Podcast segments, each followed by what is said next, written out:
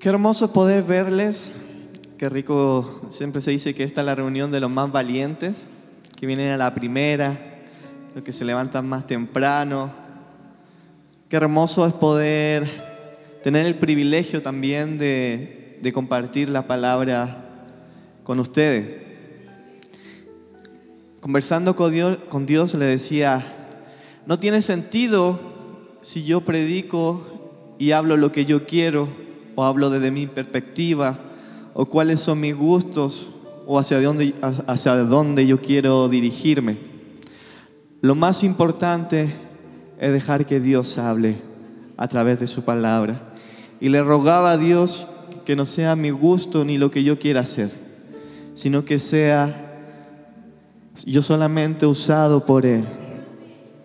Hoy vamos hablar un, un tema que para mí, eh, en lo personal, es muy importante. Un tema de que yo creo que Dios está encendiendo en nosotros. Por mucho tiempo eh, se nos ha formado acerca de nuestro carácter que tenemos que tener en Cristo. Y es muy importante el carácter porque como ser humano pasamos por altos y por bajos.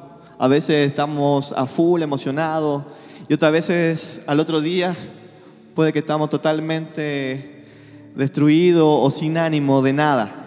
Y el carácter hace que nos mantengamos firmes en toda circunstancia y en toda etapa, que a pesar de lo que podamos estar viviendo, eh, seguimos perseverando en Cristo.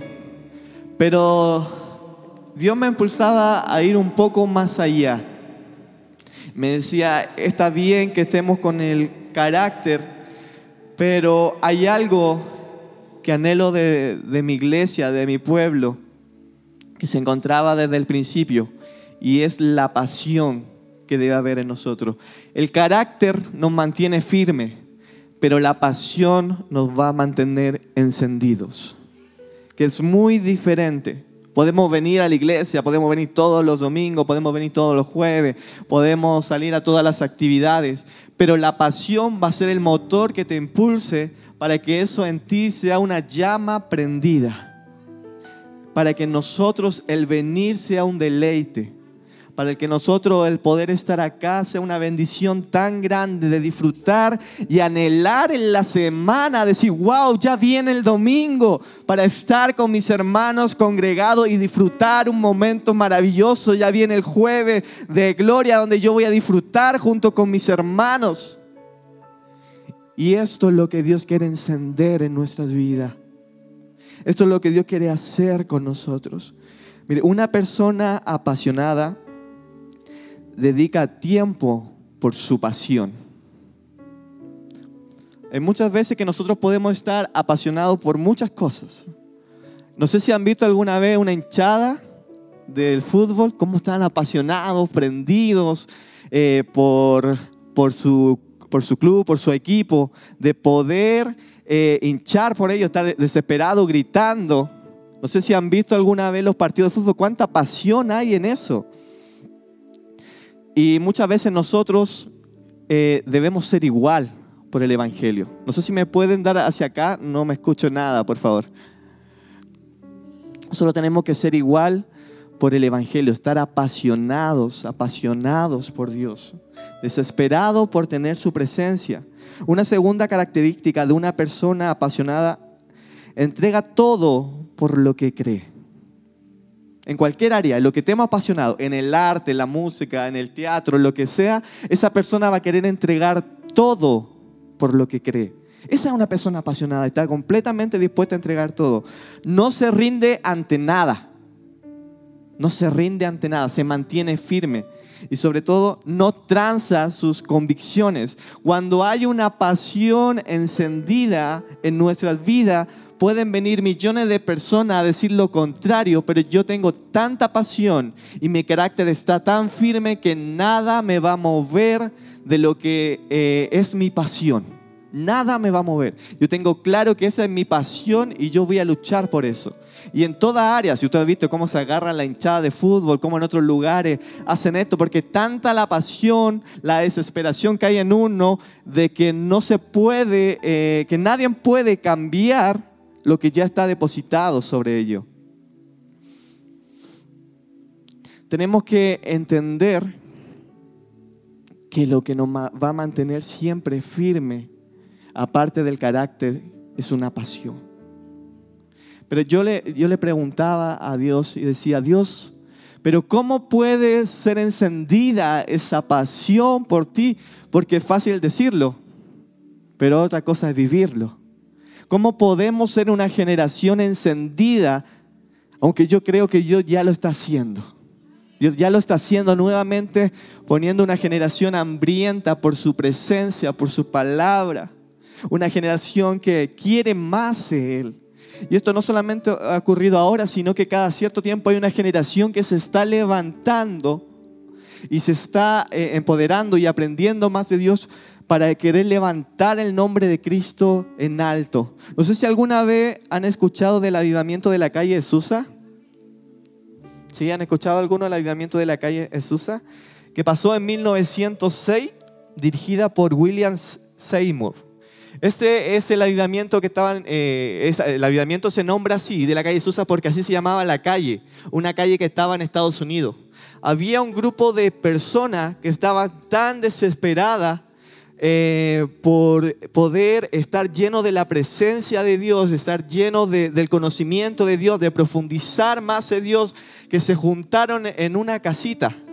Estaban escondidos porque en ese entonces había un tiempo de sequía en el área espiritual, en el sentido de que ya no había manifestaciones de Dios, ya no estaba el poder de Dios. Eh, estaba en un momento de estancamiento en ese sentido, pero había una llama que sobre un grupo de personas se prendió y estas personas se juntaron en un lugar, en una, en una, en una casita que se consiguieron y empezaron simplemente a adorar a Dios, empezaron simplemente a rendirse, no estaban buscando nada más que simplemente poder estar lleno de la presencia de Dios. Ese era su fin. Y este tiempo ellos hicieron esto durante tres años, 24/7. Simplemente por buscar la presencia y la manifestación de Dios. Era tanta el hambre que tenían por la presencia y la manifestación de Dios que no podían parar de buscar de Él. No podían parar de buscar, se desesperaban, se juntaban día y noche. Y así como eso, empezaron a venir muchas más personas a ese lugar y durante tres años, sin parar, 24/7, estaban buscando y buscando y buscando y buscando y buscando más de Dios, porque había un hambre, un deseo en ellos por su presencia que nada lo podía pagar. Aunque en ese entonces los demás no entendían qué estaba pasando con este grupo de personas, fue tan la pasión y la llama que se encendió en ellos que empezaron a contagiar a todos los demás y empezaron a llegar familias de otros lugares y empezaron a llegar eh, personas que no conocían a Dios y personas de otros lugares y empezaron a llenarse y a llenarse y a llenarse y el único fin era darle toda la gloria a Dios. Ese era su fin, no habían puesto ni posiciones, ninguno estaba buscando su propio yo, sino que simplemente era para darle la gloria a Dios y que su poder se manifestara sobre ellos. Había una llama tan encendida que no podían apagarlo y es uno de los avivamientos más grandes que ha ocurrido en la historia. Solamente porque un grupo de personas se dispuso y estaba en su corazón querer que la manifestación del poder de Dios sea su enfoque. Y yo veo que Dios nos está llamando nuevamente a eso.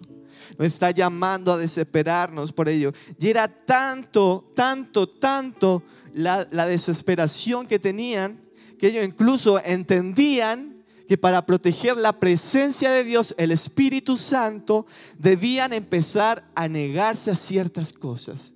Algunas de las características que ellos empezaron a negar, antes que me empiecen a juiciar con lo que voy a decir, déjenme explicarle completo. ¿Ya? Ellos no tomaban bebidas alcohólicas, se negaron completamente a todo lo que podía emborracharnos o cambiar, ¿ya? no se vestían de forma provocativa, no salían a bares. Incluso ellos ya no iban ni al estadio ni nada público. Solamente querían darle toda la gloria a Dios. Ustedes me pueden decir, Elías, eso se llama legalismo. Y le digo algo, después se transformó en legalismo. Ahora es una norma que tal vez en el urbano te, te imponen cierta cosa, no puedes hacer esto, no puedes hacer esto otro, no puedes hacer allá. Y es verdad, se transformó en un legalismo. Y eso claramente no tiene que ver con Dios. Pero el fin principal de ellos, en el principio, en sus corazones, no era esto volver al legalismo, sino que era tanta la desesperación porque la presencia de Dios esté en ellos, porque el Espíritu Santo esté obrando en sus vidas, que ellos dijeron, yo me quiero negar a todo. Y no era porque se estaban imponiendo tanto, sino que era una pasión tan prendida en ellos que digo, yo me niego a esto, yo ya no quiero contaminarme con eso, yo no quiero hacer esto otro, yo no quiero esto ni esto, yo quiero solamente la presencia de Dios. Porque había tanta pasión en ellos, tanta desesperación en ellos por tener más de Cristo, que dijeron, yo me niego a todo. Incluso lo disfrutaban negarse a todo. Y eso es lo que yo, Dios me empujaba.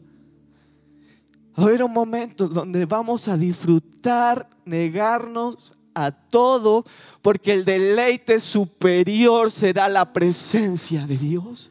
Me decía, Tienes que proteger la presencia de Dios. Tienes que proteger la presencia de Dios. El Espíritu Santo debe ser guardado y protegido. Es así como Dios nos está volviendo nuevamente a un tiempo de santificación. A un tiempo donde no quiere que el sistema nos envuelva, sino que seamos envueltos por Cristo. Y cuando entendemos que las cosas que nos ofrece el sistema pueden ser entretenidas, pueden ser fantásticas, podemos pasar un momento súper lindo, pero son momentos. Así Dios me decía, son momentos. Pero después que tú puedas pasar por un momento hermoso en el sistema, vas a volver a tu realidad y vas a seguir igual. Pero cuando estamos envueltos realmente en el poder y la presencia de Dios, eso es eterno. Y eso marca una diferencia tremenda en nuestras vidas, porque lo de Dios es eterno. Pero muchas veces nos hemos atado tanto al sistema y nos hemos enamorado tanto del sistema que nos hemos olvidado de la presencia de Dios. Y una de las cosas que tenía esta iglesia de Susa era volver al diseño original de la iglesia primitiva.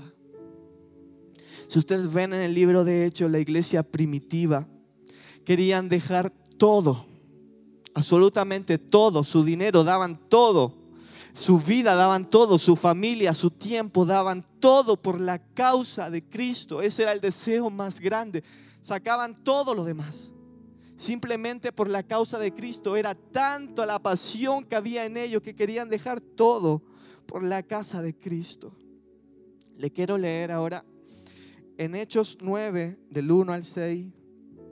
No sé si lo pueden proyectar.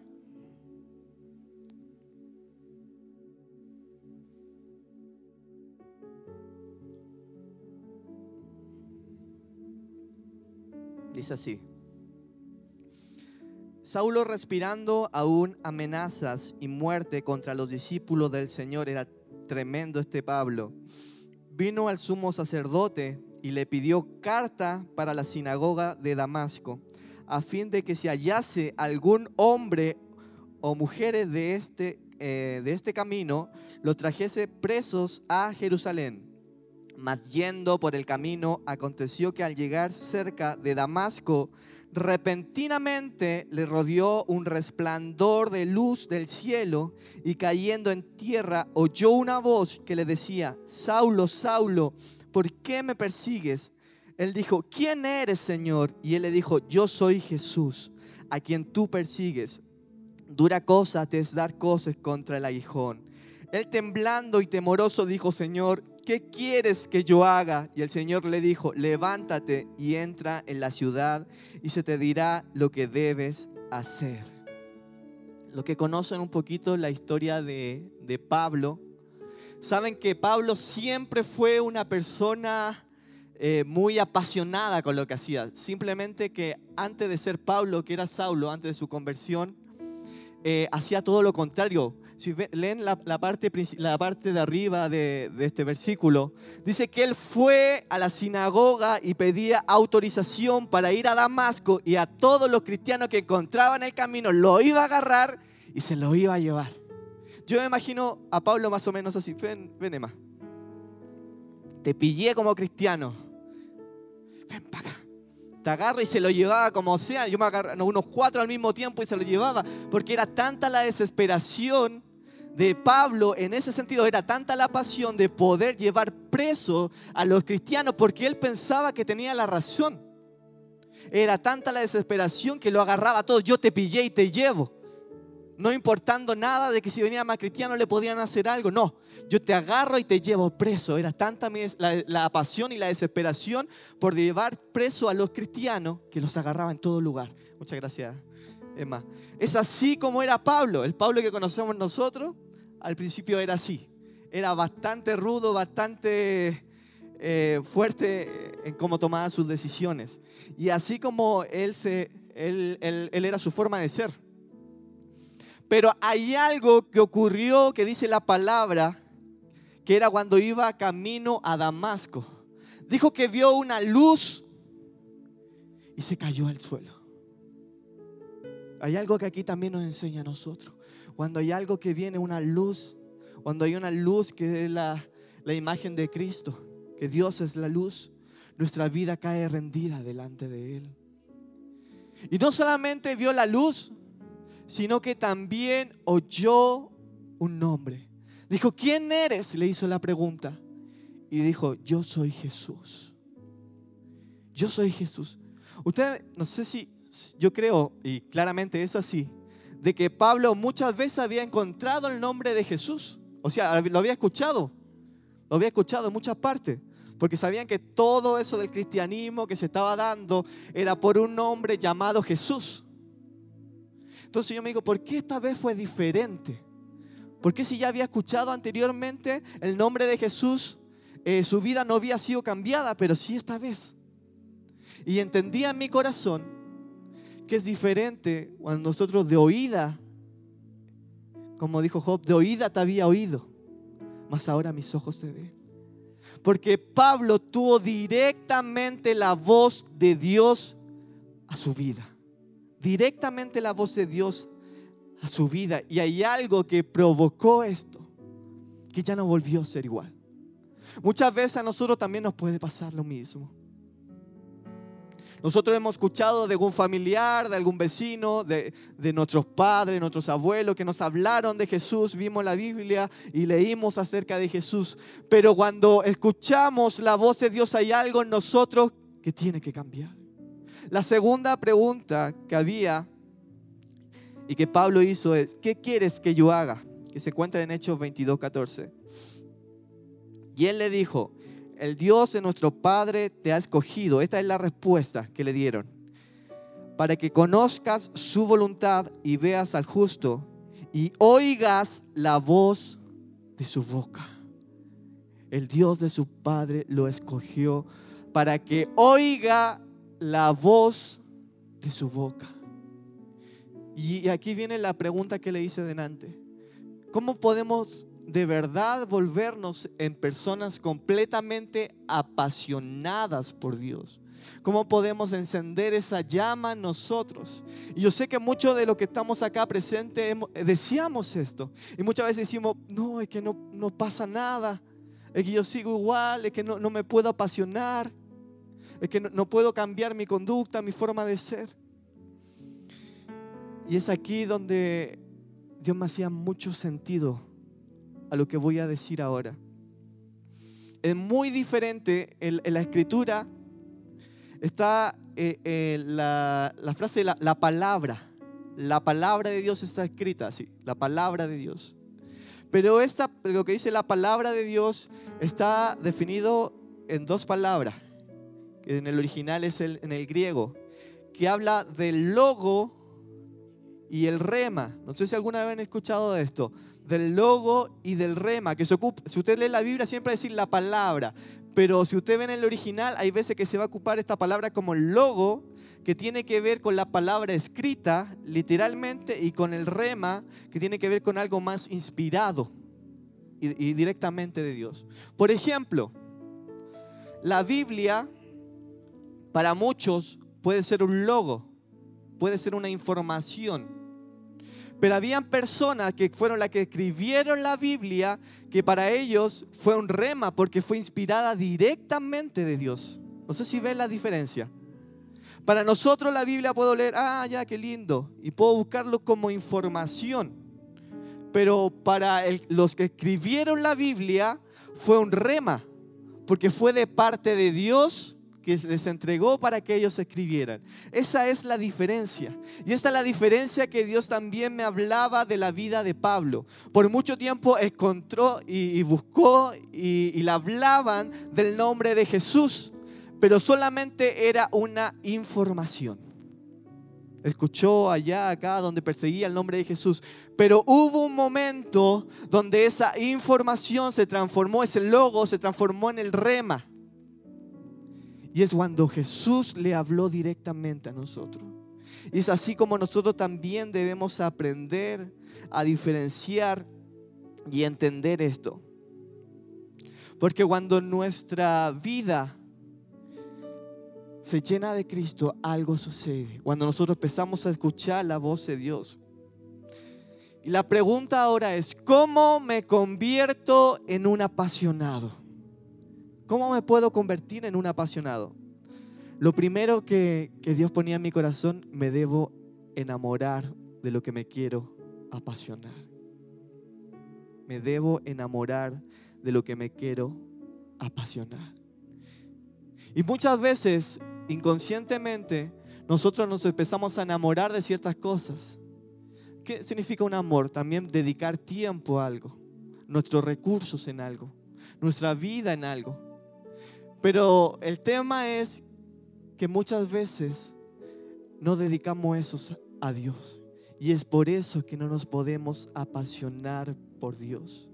Es por eso que no nos podemos apasionar por su presencia, porque hemos dedicado tiempo más a otras cosas que lo que tiene que ver con el reino de Dios. Y es ahí donde algo que tiene que cambiar. Debo aprender a disfrutar lo que hago. Y esto me, me vuela un poquito la, la cabeza cuando en el libro de Hechos habla que después que los discípulos fueron azotados, azotados, ellos decían, la Biblia dice que ellos salieron gozosos. Pero no me calza, o sea, como que yo decía en un momento, o sea, eran masoquistas, ¿por cómo puede ser que siendo azotados salgan gozosos? Y es porque ellos disfrutaban tanto que se le hiciera cualquier cosa por la causa de Cristo, por la causa del Evangelio, que estaban dispuestos a todo. Era tanto el gozo, no importa si me pegan, no importa lo que pase, yo me voy a gozar. Y el otro punto que tenemos que tener para poder ser unos apasionados es tener intimidad con Dios. Cuando la Biblia nos habla de poder tener intimidad o de conocer siempre cuando habla de conocer, no es un tema de información, sino es un tema de relación. Toda la Biblia no habla así. Si ustedes ven qué es lo que significa el conocer en la Biblia, no es una información acerca de Dios. No es que alguien me contó acerca de Dios y ahora, ah, yo ya tengo el conocimiento de Dios. Sino que es tener una relación. Y para eso debemos aprender a ir mucho más profundo en Dios. Dios nos está empujando a ir mucho más profundo en Él. A no conformarnos con encima, a no conformarnos incluso con venir un domingo o un jueves a una reunión, sino que pasar tiempo en nuestros hogares con Dios. Y cuando nosotros nos empezamos a enamorar de Dios, vamos a ver que nos vamos a empezar a disfrutar tanto vamos a empezar a disfrutar tanto su presencia, su poder, estar con Él rendido a sus pies, que todo lo demás, toda distracción que pueda haber, que nos pueda eh, desenfocar, se va a ir. Cuando algo nos apasiona, todo lo demás pasa a segundo plano. El tema es, y la pregunta es que siempre nos tenemos que hacer, ¿qué nos está apasionando realmente? ¿Qué nos está apasionando realmente? ¿Qué nos está apasionando realmente a nuestras vidas? ¿En qué están puestos nuestros ojos? ¿En qué está puesto nuestros ojos? Debemos aprender a ser apasionados por Cristo. Pero me hacía entender Dios que jamás vamos a ser apasionados realmente si no nos enamoramos de Él. Pero le digo algo, Dios está deseoso de eso. Porque Dios nos ama de una manera increíble. Dios nos ama de una manera desesperada, que fue tanto su amor, como dice las escrituras, que tuvo que dar a su Hijo. Tuvo que dar a su Hijo. Y aún la persona más apasionada de la historia fue Jesucristo. Era tanta la pasión que tenía que dio su vida por nosotros. Y así también la Biblia nos muestra de personajes como Pablo, que iba a predicar a un lugar. Y dicen que incluso lo sacaron y lo pedraron y estaba como muerto, dice la escritura. Yo no sé cómo resucitó, pero se paró y era tanta la pasión que tenía que volvió a entrar al mismo lugar que lo habían apiedrado. Era tanta la pasión que tenía y algo que se prendía en él que volvía a entrar al mismo lugar. Los discípulos estaban desesperados por poder predicar la palabra en todo lugar. Y no importa, Pedrito lo echaban a la cárcel, volvía a salir y seguía predicando. Pablo lo echaban a la cárcel y volvía a salir y seguía predicando la palabra. Era tanta la pasión que había en ellos. Era tanta la desesperación. ¿Por qué? Porque se enamoraron de Dios. Porque aprendieron a escuchar su voz en la intimidad. Aprendieron a ir más profundo. Aprendieron a ir más profundo. Si tú te quieres apasionar de Dios, debemos aprender a ir más profundo. Estos hombres estaban apasionados por Dios porque aprendieron esto. Aprendieron a ir mucho más profundo mucho más profundo de toda lógica, mucho más profundo de todas las cosas. Y eso es lo que nosotros tenemos que tener claro. No podemos quedarnos con lo superficial. No podemos quedarnos con lo superficial. Dios nos está haciendo una invitación tremenda a ir mucho más profundo. Vamos a tomar esa decisión. Vamos a tomar esa decisión de pasar tiempo con Él y ahí vamos a aprender a sentir sus caricias. Porque Dios siempre está con los brazos atentos, los brazos abiertos para ti. Yo sé que mucho de lo que pueden estar aquí diciendo que yo he hecho, cometido tantos errores, es que no creo que Dios me pueda perdonar. Nuestro Dios es tan grande que está con los brazos abiertos a recibirte. ¿Sabes por qué? Porque tú y yo somos la novia de Jesús. Jesús vino a morir por su novia. Vino a morir por su novia, aún sabiendo las imperfecciones que nosotros tenemos como iglesia. Pero fue tanto el amor que dijo, yo voy a sacrificar mi vida por mi novia. Y es tanto el amor que Dios sabiendo aún que nosotros íbamos a cometer errores, él nos amó desde un principio, aún sabiendo la eternidad de cuántos errores cometeríamos. Pero hoy nos está empujando Dios a que la única forma de que nuestras vidas sea completamente apasionadas es poder tener una vida rendida a sus pies. No sé si puede pasar. Te invito a ponerte de pie.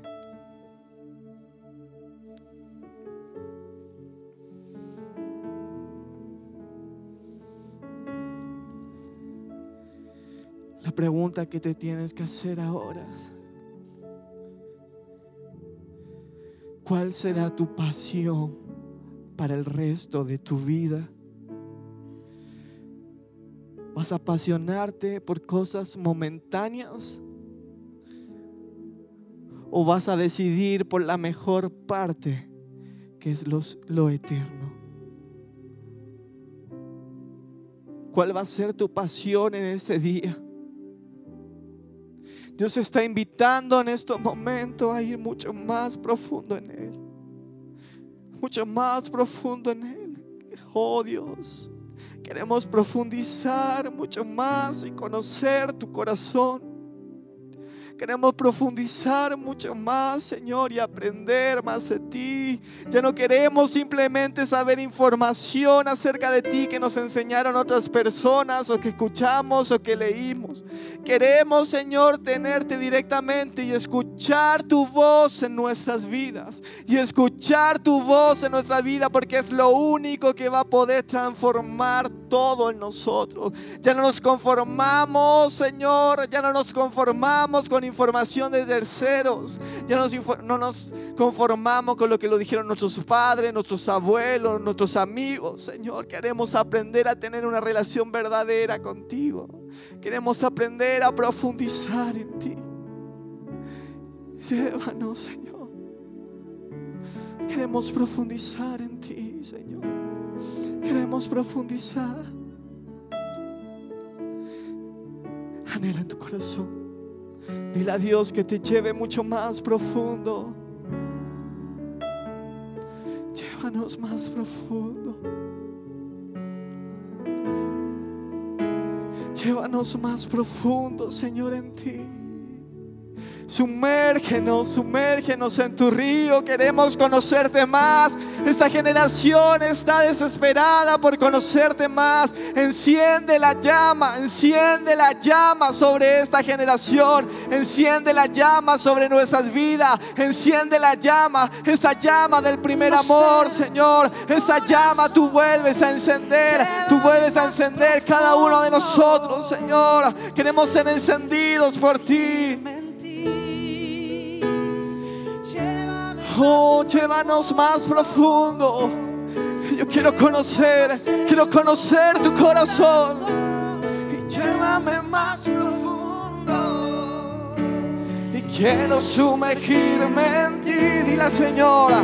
Y llévame más Llévanos más profundo, Señor. Queremos conocer más en ti. No nos conformamos con información. No nos conformamos con un momento. Queremos vivir una vida desesperada por tu presencia. Una vida sumergida a tus pies. Oh, eso es lo que anhelamos, Señor.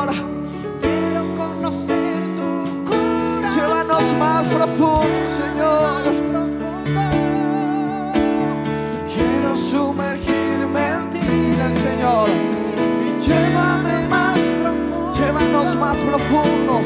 No en tu corazón.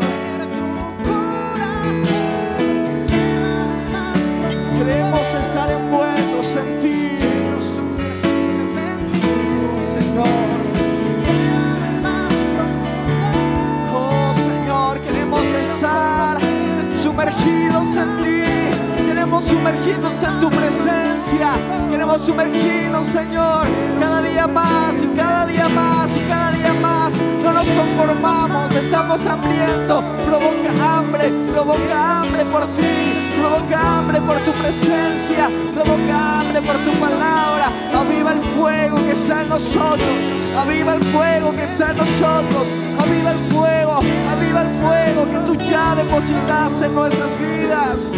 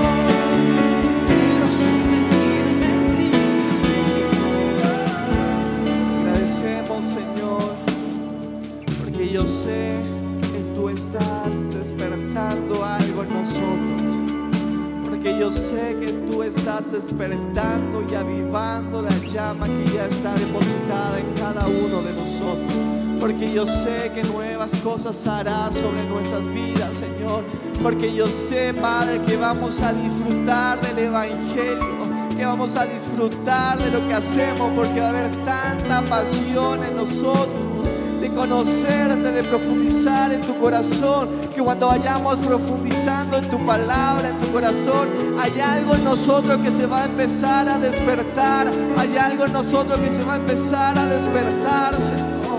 Hay algo en nosotros, hay algo en ese momento que yo creo sobre tu vida que se está despertando. Hay algo sobre tu vida que se está despertando. Alguien lo cree, hay alguien sobre tu vida. Hay algo sobre tu vida que se está despertando. Se está despertando una pasión. Se está despertando una desesperación por estar en su presencia. Por estar sumergido. Por estar sumergido. Se despierta en ese día. En ese día más en ti. Se despierta en ese día más en tu presencia. Se despierta en ese día más y más y más. Más profundo vamos en ti, Señor. Más profundo, más profundo, más profundo, más profundo, Señor.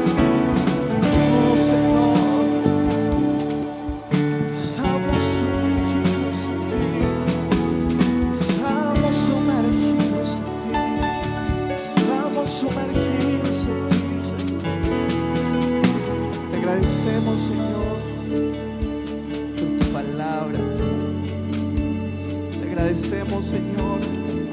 Por ella podemos aprender más de ti. Te pedimos, Señor, en este día que cuando leamos las escrituras, no sea simplemente una información, sino que se transforme en un rema en nosotros, que le hagamos vida, vida, vida en nosotros, Señor, que nos dé hambre por aprender más de tu palabra, que nos dé hambre por pasar tiempo contigo. Hoy lo creemos, Señor, en el nombre poderoso de Jesús. Amén.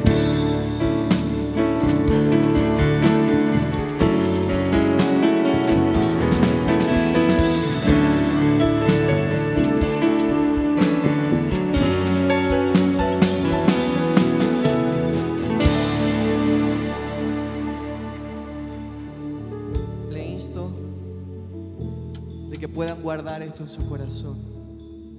Que lo que yo dije no sea una información simplemente para ustedes. Y ninguna palabra que se diga se transforme solamente en una información, sino que lo puedas hacer una vida en ti. Es un desafío que Dios me planteó en dárselo a ustedes, en ir más allá, ir más profundo. Y a eso lo insto. Vaya más profundo. Vaya más profundo. Y van a ver cómo van a ser envueltos en el amor de Dios. Y cuando sean tan envueltos en el amor de Dios, no va a haber nada más que lo pueda apasionar como Cristo. Y va a ser tanto el deleite de sus vidas. Yo se los profetizo en este día. Va a ser tanto el deleite sobre sus vidas por la palabra, por la presencia, por el poder de Dios, que no hay nada que pueda ofrecer el sistema que lo pueda detener, no hay nada que el sistema nos pueda ofrecer que nos dará mayor deleite que la presencia de Dios, que el poder de Dios, que el estar sumergidos en Él. No hay nada que el sistema le pueda ofrecer ni a sus hijos, ni a sus nietos, ni a sus generaciones, ni a sus vidas, que sea más fuerte que la palabra revelada de Dios. Oh Santo, oh Santo, oh Santo. No hay nada que el sistema nos pueda ofrecer que sea más fuerte, que sea más apasionante que tu palabra. Nada, nada, nada. Nada de lo momentáneo superará lo eterno de la palabra de Dios. Ningún gusto momentáneo superará la palabra eterna de nuestro Señor Jesucristo.